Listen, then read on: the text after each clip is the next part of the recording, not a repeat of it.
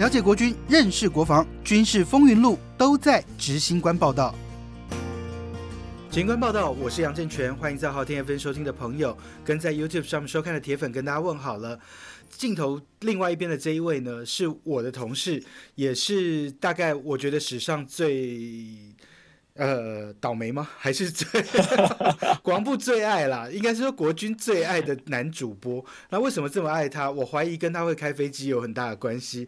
那，颜值很高，正在隔离的这个黄家伟主播。那我们就请嘉伟跟大家问好一下喽。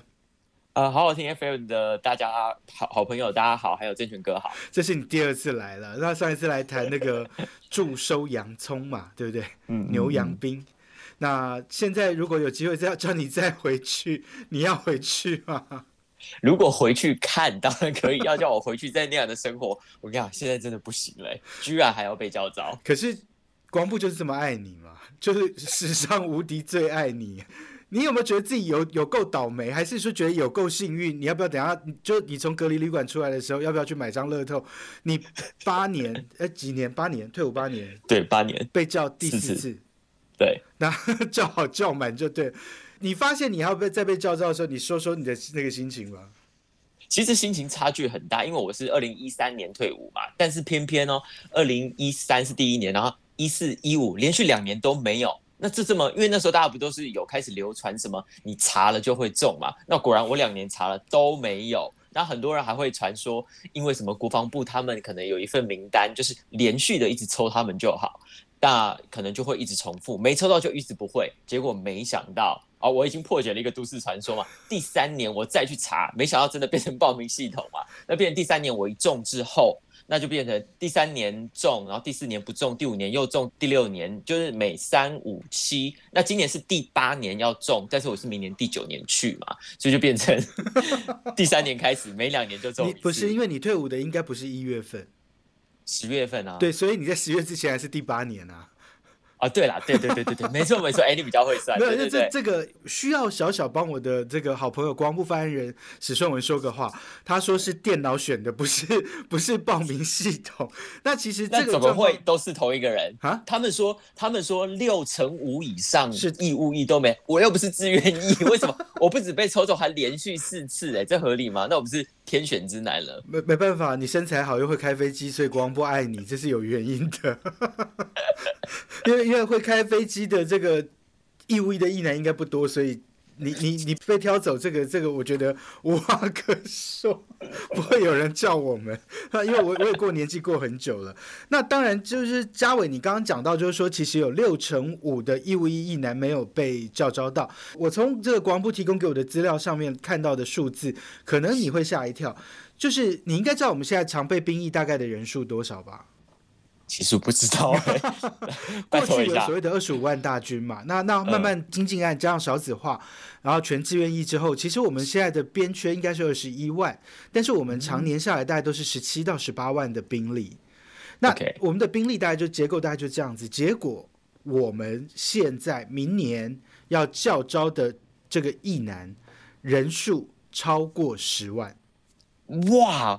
哦，所以我就不用一直觉得那么不公平，所以这样变成，所以刚刚讲的那个六乘五没有被抽到，应该是以前吧，所以现在开始应该不可能，你十万都一半了，哎，对，会大量叫招。那国防部的说法是说，他们会用所谓的后退先用，也就是说，距离退伍比较近的人会优先的大量来叫招，会叫到像你这么年长的学长，会叫到像你这么嗯资深的。很很少见啦，因为其实说真的，八年叫四次，你好像是我认识的第一人。我现在认识都是是不是？可是我不知道这道理，因为你们不是说有一个规定，或者是国防部的说法，说八年就最多最多叫四次。可是因为自从我们这个新闻嘛，我看到因为有上即时啊，电视新闻也有播，很多人留言说什么他呃有被照五次，有被照六次，这可信吗？五六次的可能性比较低，但是八年这个事情，我需要帮国防部说。国防部今年在记者会的时候就有说过，他们是把这个所谓的退伍八年解除管制放宽到退伍十二年，但是照招的总次数四次不变。也就是说，原本你应该是八年满了，即使你跨过了第九年，你还是可以继续叫，可以继续叫第四次。但是我失智了。对，那像我的搭档，你也认识的那个我的跟我合作的摄影，他已经是退伍第十年，可是他只叫三次，所以他还有一次，所以他接下来还可能，对他还有一次的空间。你要去拍他。我不要在这里诅咒他，我怕我到时候被他打。但但是因为其实国防部明年的这个教招的方式，它其实是有一点点两个制度的混用，一个是所谓的采用新制，新制就是所谓的十四天一次教招十四天，那这个叫试行。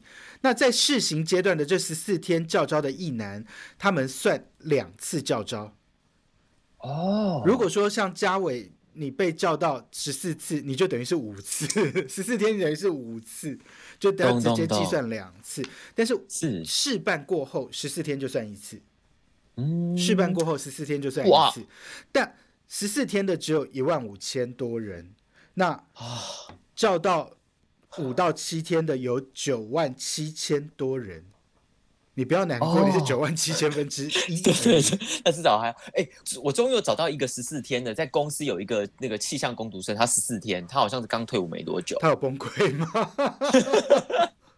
他才刚退伍一年，然后来公司打工，哎，然后居然照十四天呢？后退？那我不知道，我不知道七天跟十四天，因为我当然没有去过十四天，而且十四天也还没开始嘛。其实说真的，在以前，因为我上一次已经是两年前了嘛，我说真的觉得那个呃。较招的感觉，当时当时被抽中是蛮紧张的，但是真的去了之后，尤其就是里面的这些部队啊、长官都把我们当成一般的名人嘛。我讲的就是民间的人，他们对我们其实都还蛮好的。大概前五天都是在看节目啊，有没有看全民节目？对啊，看节目啊，然后吹冷气啊，然后。只有最后两天吧，有一天走了大概半天的路，然后有一天去打靶。我觉得其实算是还不错。就是你问我，如果一个礼拜回去是这样子的话，其实我蛮愿意领两份薪水。我我我我这样说，我帮呃嘉伟查了一下，他要被召招的地点是在后备动员管理学校，在淡水那边。那其实那个营区大部分的课程都会是属于室内比较静态，让你们可以。回顾一下当兵到底是怎么一回事的一个一个熟训，但是你说真的要让你们有多大的战力，其实我心里面是有怀疑的。要讨论战力这部分，我们稍晚一点点，我们再来讨论。但是我我要讲说，你说你在气象攻读生那边找到一个十四天的，我们公司中奖率很高，你应该知道吧？对啊，不是只有你们主播，还有另外一位邓威，他也上过我节目，他也被找到。是对，然后然后其实很多人都被叫到，我们的摄影有很多人跑来这边这样，哥为什么又是我？然后很多人就跑来说，我年纪这么大，肚子这么大，为什么还要叫我？可是我们公司我至少认识就六个，然后我在脸书上还看到那个有台东森啊，还有 TVBS 都有人被被叫招。那其实你可以看到十万人，其实说真的，大家出来工作了，你这十万人十几万人。要被在明年可能在汉光演习前后，在这个演习高峰前后，把你们都叫回去，然后叫回去。如果像嘉伟，你只是去上课，我其实怀疑这个意义有多少。我这样讲有点过分，可是我说真的，大部分的时候我们在当兵到举光的时间，你在干嘛？放空加睡觉啊。虽然你要督导，可是不是放空加睡觉吗？是啊，那就是一个可以放松的时间。对，那你说叫你们进去看看录影带，意义是什么？你说真的叫你们叫你们上战场，你今天十四天你。你能够回复多少的记忆，或者是你能够完成多少的训练？你你自己觉得，你觉得有把握？建仁哥，这个我就要说了，因为对，的确你刚刚讲，就是说上课啊，或者怎么样，我们的那个知识啊，或者能不能补满，这已经是一回事了。哦另外一个方面是，就像你说的，我们都已经大叔年纪了，对不对？不会，真的，这是我对不对？还还可以拍出那种秀出冰块和腹肌的照片。我的真实经验是我真的在教招嘛，其实大概。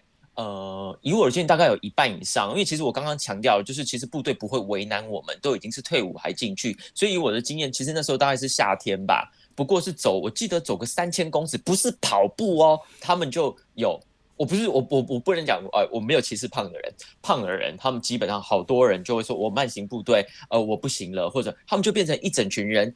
几乎一半一半，大概有一半人正常走，一半的人变成那些长官们要带着他们。那你说他们有怎么样？也没怎么样，就变成说你这样变成他们的负担。那另外一个方面是，你说就算我们很认真去上课，他们就心有余而力不足啊，他那个体力就不够了嘛。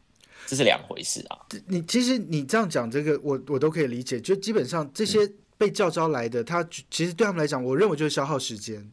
我认为他们就是把把这个时间塞好塞满，然后让国家不要来找我麻烦。因为这段时间教招，你们是用的是兵役法，你没有去教招是算被列为逃兵。可是我我说真的，你你进来了，你就是做不到。这些班长、这些教育班长、这些排长、营长，什么什么这些管理阶层，他真的能够用军法办你吗？或者是说对你强力的有军纪的要求，你打靶打不准，嘉伟你留下来，你要扣两天假，可以吗？绝对不可能啊！对啊，那不是大家疯了？因为像你的状况，你你这样讲，那其实我们还有一个现在南部中心的摄影，之前在台北，他是海军陆战队，他被叫招去的时候，他也是就是。那个要行军，那他当时去的第二天还第三天，不是他，就有人打电话告诉我说晚上洗冷水。哦 哦，晚上洗冷水，他们真的比较硬哎，是部在部队是很严重的事。可是你知道，管理干部的第一个反应都是恒春这么热，洗冷水还好。可是你觉得这群出社会的人有办法忍受吗？我完全懂这个感觉。我跟你讲，教招我没有教招，我们过得很好，因为在恒春那边，我就是在那边那个那个叫什么连友，而且那是过年二月，恒春会冷的，我真的都洗冷水，然后蹲在那个洗手台下面用滴的，用滴的，那不是用水洗。然后下次要找找你来聊暗黑版的我在军中的日子，因为那时候我们做正战啊，所以都是忙到最后可能是两三点，大家都已经洗完澡才有时间洗啊，对啊。所以其实你会不想回去当兵，应该是有原因的，就对。但是其实嘉伟，你知道你们被召召回去之后，其实真正在战术上，如果真的就是所谓的爆发战争了，这群后备役男，他们到底要做什么？你知道吗？我还真的不知道，因为我不觉得我们有具备战斗的能力呀。连你自己都这样怀疑，你还要被叫回去？是不是？其实按照这个现在的规划的话，呃，像我们召招的这一群役男哦，就或者说后备军人，他们其实是要站上滩岸第一线，在这个地方来做所谓的守备跟打击。也就是说，如果有敌伞兵或者是敌的船团要靠近，你们就要不断的开枪，可能做防护射击，在第一线。想办法阻绝敌人上来，除了远距离的打击，靠武器啊，靠雷霆两千啊，靠什么东西去去把人家打打散之外，接下来在海岸线的第一线就是由你们来来挡子弹。你指的意思是说当炮灰吗？打得赢就不用当炮灰 哦。OK，天哪，这个所以就是说，比现在线上的，比如志愿役啊，或者是。呃，现役的军人，我们要站到更前线去，这样。对，因为其实现在部队没有兵哦，部队来讲的话，大部分都是所谓的士官或者是职业的职业化的这个发展。每一个人可能都有自己的战术位置，每一个人都有自自己在这个呃守备位置上面需要去努力跟尽力的地方，还包含后勤，包含什么？但是真正第一线要用人海战术去解决的，全部是后备军人，因为这些是 最不需要战力，就是你真的盲打。也许打中了算算赚到，嗯，我我我自己觉得可能是这样思考，但这样我这样讲也许不见得公平。但是其实如果说就会被叫招，你要让后备叫招有用，你们这些人十四天或者是多久一定要回去一次，你有没有办法打靶打得准？你有没有办法打靶打得好？志远哥，你现在讲到你说包含战力嘛，还有刚刚讲那个人海战术，可是我觉得这样战争的概念是不是比较像是传统的？现在如果新式的战争，我们不可能用人挤人、人比人嘛。那另外一个观念是你刚刚讲到的战力啊，就是说你说因为他们也有责任，他们必须要花钱，然后我们也有我们的责任，我们就是要去执行。我有个想法是，政府都已经花那么多钱，你为什么像现在可以从义务役变成志愿役嘛？那你可以钱多一点，然后找到真的有用的人，那能不能像教招也变成是？挑选制的，就说我需要哪些专长，那我可以长一点，十四天，那让现在比如说一些年轻人，哎，体力比我好，他可以赚更多嘛？我不要什么一天领七百，如果你一天给七千呢，那他是真的有用的兵，那战力是不是跟得更好？哎七千有点夸张了，我说两倍就好。嘉伟，你这样的讲法其实有点像是打工，这个延续专长。对，那或者是说，对于某一些可能在外就业比较不顺利的人，他也许可以。短期的来解决部队可能演训需要大量人力，而且你可以挑人才。对对对，我理解，但是我相信没有人敢这样做，因为我觉得以我现在对我身边所有这一群符合可以去当兵资格的这这个人来讲，愿意回部队的人少之又少。他有没有办法解决现在部队没有人的问题？这个是国防部需要去认真思考的。但是我我觉得对嘉伟来说，以我们都是上班族，如果我今天也跟你一样年轻个二十岁，我也可能被叫招的情况之下，我们大家就来这样说：我工作到一半，我要被叫回去十四天，我工作可能有。我们在工作上面的节奏，我或是说我们面对的大事，或者是我可能有升迁的机会，那我可能因为要这十四天，我要怎么样？对企业不能够有任何的含扣，好，企业真的不能有任何的含扣。国防部也很清楚，就是企业可能会有一些反弹，所以在这个办法里头也说，二十人以下企业如果有同时两个人被叫招，就可以申请一个人免招。就其实他们，哎，那我可以把邓威送去，我不用去，这样。我们公司超过二十人，开玩笑，开，继继续继续。对，我相信光部也知道这对企业一定会产生困扰，所以他们也都定出了一些很细致的办法。但是我我说真的，我觉得对我们上班族来说，你一下要当兵，你不知道你明年会不会中奖，后年会不会中奖，那我觉得这不是制造大家就业上的困扰吗？这。即使你说当四个月的兵，我可能接下来八年、十二年，我要不断面对这样的骚扰，到底有没有好处？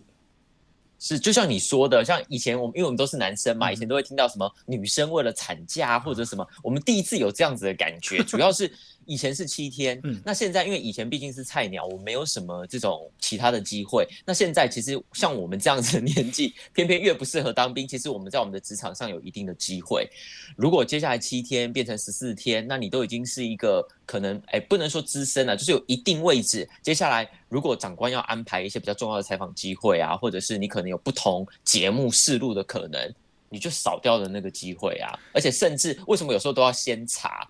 因为其实我现在也跑国外嘛，你有时候那个，比如说五月、六月那个时候刚好有什么样的展期，或哪一个国家有大事，我就必须得放弃。嗯哼，这个一样啊，就是说，其实如果说国防部最需要用兵的时候，其实对我来讲，我也有过会有这样的困扰，就是我的摄影也是年轻嘛，我年度最重要的大事汉光演习，我需要我的班底跟我一起去拼，结果我的班底被叫招。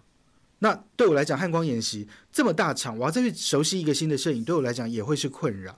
那不是只有这个问题啊，其实有一次我们在拍那个宪兵特勤队，那时候就是第史上第一次宪兵特勤队让我们拍啊，我好高兴，然后就去安排啊，然后就是最重要的那一天叫克难日，就是宪兵连续二十四小时不断电的一个考验，而且是高强度的考验。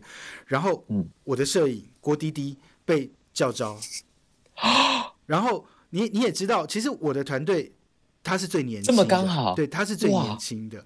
然后那时候我就跟公司申请说要再多一个摄影，公司派了一个也是以前我的搭档，也现在在在你们消失团队的这个这个摄影德哥啊，那阿德哥就跟我们去阿德。拍前面八个小时之后就说好累哦，他的年纪跟我差不多，要连续二十四小时。其实对我们来讲，呃，这都是我们的大事。我觉得教招是，如果说今天把它当成是国民应尽的义务的延伸，那偶尔一次，我觉得大家可能忍忍就过了。或者是说，你真的需要让大家去重新熟悉当兵的感觉。然后，如果真的哪一天要上战场的时候，你们能够拿出基本态势，我也都认同。但是，是因为去看录影带，我觉得不需要。那你说去十四天，十四天都在都在靶场，靶场不是拔草，靶场啊，都去打靶，都去射击，然后都去做一些基础体能训练，我觉得很好。可是你一定不爽。对，对，好像觉得太累了，就说我来，你何必再为难我呢？对不对？我所以我觉得他们现在的态度，我之前去了几次经验，就觉得他们有刻意让我们稍微过得舒服一点，哎，吹冷气，然后就在教室里面，然后都不会为难你。只要不想走，你就慢走部队，你就站旁边。可是我觉得接下来没这么好过，因为汉光演习需要兵。那而且我觉得，其实前几年开始在做这个大量教招的时候，我就会发现，在汉光演习会有兵被叫去。尤其是空军的会修跑道的，就会在那里紧急抢修跑道，拿那个电钻在那哒哒哒哒哒哒，然后把那个跑道的洞怎么样补起来，就会开始真的要去操。每个人脸都那就像你这样说的，是不是有这样子专长的人就比较容易被？那有没有什么样专长人就比较不不容易去？比如文书兵，那就不需要回去了。我我觉得如果按照明年一次叫十万人来看的话，我觉得接下来根本没有所谓专长区分呢。因为你看我们现在才十七万的兵啊。那十七万、十万，那就一半以上都会被抽中，就是一半以上，它平均分配在一段时间里头，可能就汉光演习前，呃，要多少；汉光演习后要多少；汉光演习当中要多少。然后联勇可能人不够，其实我跑到现在联勇常常人不够。你过去在打联勇的时候，就是一个旅下去就好了嘛，对不对？是。现在一个旅下去人不够怎么办？另外一个旅借一个营，另外一个旅借一个牌，然后去支援把人全部补满。所以有人可以一年打两次联勇。哇塞！现在的兵就是不够，事实上就是不够。那但是你说把你们叫回去，你们能不能发挥战力？我我觉得这是国防部要去思考，而不是说美国告诉我们，我们后备战力不够，我们的义务役不够，我们这些人不够，所以我们大量后备动员把人凑到够。但问题凑进来，这跟四个月军事训练役一样，到底有没有作用？嗯，我我这样说了，其实我说真的，我觉得嘉伟你回去，我觉得你会有作用。我我是说真的，一个是你体能维持的还不错，那另外一个是我觉得你也因为是义务役的干部，所以所以我觉得你的责任感、责任心还是会发挥一些效用。但是我觉得对于很多的，就是你找我麻烦嘛，我以前还可以出国请假啊，那在我现在什么都不能做，我就是一定要去，好我就去。他就跟四个月军事训练役一样啊，我四个月都可以混，我十四天不能混嘛。我就是数完馒头我就要走了，不要烦我。很多人是这样的态度，对不对？对啊，难道你不是吗？哎，我们刚刚有说我们是带着责任心，好吗？我他们交付于我们都会该做这样。是我还是想要问问嘉伟哦，你会不会觉得就是说干脆这样，你的 quota 有多少，一次叫完叫满，会不会比就是？延长赛不知何时你要被叫上场，那样的感觉会要好一点。我的意思就是说，如果说义务役四个月，那接下来他可能会有四次十四天，那你这样算起来大概就两再多两个月的疫期。是是。那要不要干脆把四个月变成六个月？嗯，哎，你这样讲我觉得很 make sense。四个月有点不够嘛？那你接下来又不断不断的去影响到你的工作，那如果真的一次六个月完？那当然比较好，可是换句话说，如果他六个月当完，他可能还是一个，不是说我，我是说那些异男可能二十岁、二十二岁，但是他们二十五岁、二十八岁也要随时被抽啊，这又是一个问题啊。哦，但是我觉得那个次数、频率跟天数都不需要像现在为了要把人次凑的那么漂亮，然后去这么大量的动员。我我自己觉得部队只要有常备兵，你现在只要让他多三万多五万，随时在部队有多三万多五万。这些人如果能够帮忙做杂事，我觉得职业的军人就可以好好去做他该做的任务。你说以前我们去拔草，一个月六千块的兵拔草，我们解决了部队很多这个所谓的训练场地的问题。其实我觉得这不要怪长官说要去拔草，因为其实你知道我现在在拍摄，常常为了要等那个草割好，要让兵上去训练，要等很久的时间。啊，我我觉得如果说这些杂事能够让这个所谓的义务役的兵去做，他们也能够比较了解当兵是怎么一回事，部队是怎么一回事，国家安全有个初步概念，然后你让他们去站哨，至少大门不会有问题嘛。嗯，那那我觉得让他们发挥一定的基础作用，其他你招进来的人就让他们好好去做业务，好好去专长训啊，化化兵就好好去当化学兵，然后那个工兵就好好去架桥铺路等等，那。其他的杂事交给这一群人来做，我觉得总比现在全部四不像来的好吧？是是是是是，你支持我的想法吗？当然，我非常支持，非常支持。我如果呃，尤其你刚刚已经解解答了，说如果可以不需要呃这个六个月之后，然后呃十四天十四天一直分开，那对于。我觉得在心态上也会影响很大，因为我不觉得十四天到底谁撑不过嘛。那很多时候是因为一直被抽中，一直被抽中，你心态已经不对，就说为什么你又为难我？那你回去的时候，你当然就不会尽情的投入。我觉得我碰到的比较多是这样子的人。是，那还是要祝福我们这位 这个老鲜肉主播 嘉伟，你是我认识第一位真的是。史上第一位叫招叫好叫满，而且天选之男，天选之男。然后年纪有一点大，然后虽然没有很大，但是还是还是要不断的为国为国效力。我真的要祝福你光荣入狱，也平安退伍啊！虽然只有七天，但是也辛苦了啦。那不过我觉得在现在国防部这样的政策底下，呃，我还是觉得希望国防部可以去想想，就是说，呃，我们用这样的方式动员了大量的后备人力。对我们的国防安全能够有多少的提升，或者是说我们能不能把国家安全寄望在这位帅帅的退役主播 不是退役的军人上面？那我我相信大家都是爱国的啦，大家都是热爱这片土地的人，但是有没有必要这样子一直打扰已经退伍的日子啦？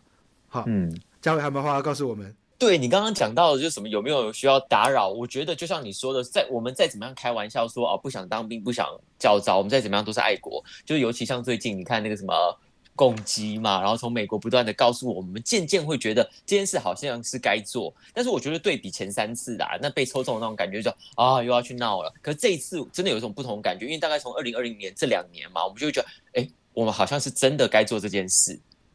对，会稍微有这样子的。的心情不是说我多伟大，就是因为这是一个社，是一个社会氛围。当然希望可以不要复议，但是你会知道，这就是你必须去做的事。不论你是多少多小，或者你觉得你自己的战力不够，我都会觉得比以前的想法更觉得我们好像被遭到就应该去，不要去逃了。嗯好，还是希望嘉伟。明年 平安入伍哈，光荣退伍。好，今天谢谢嘉伟，那也祝福你隔离顺利。谢谢大家收听收看，我们下次再会喽，拜拜。谢谢正田哥，谢谢大家，拜拜。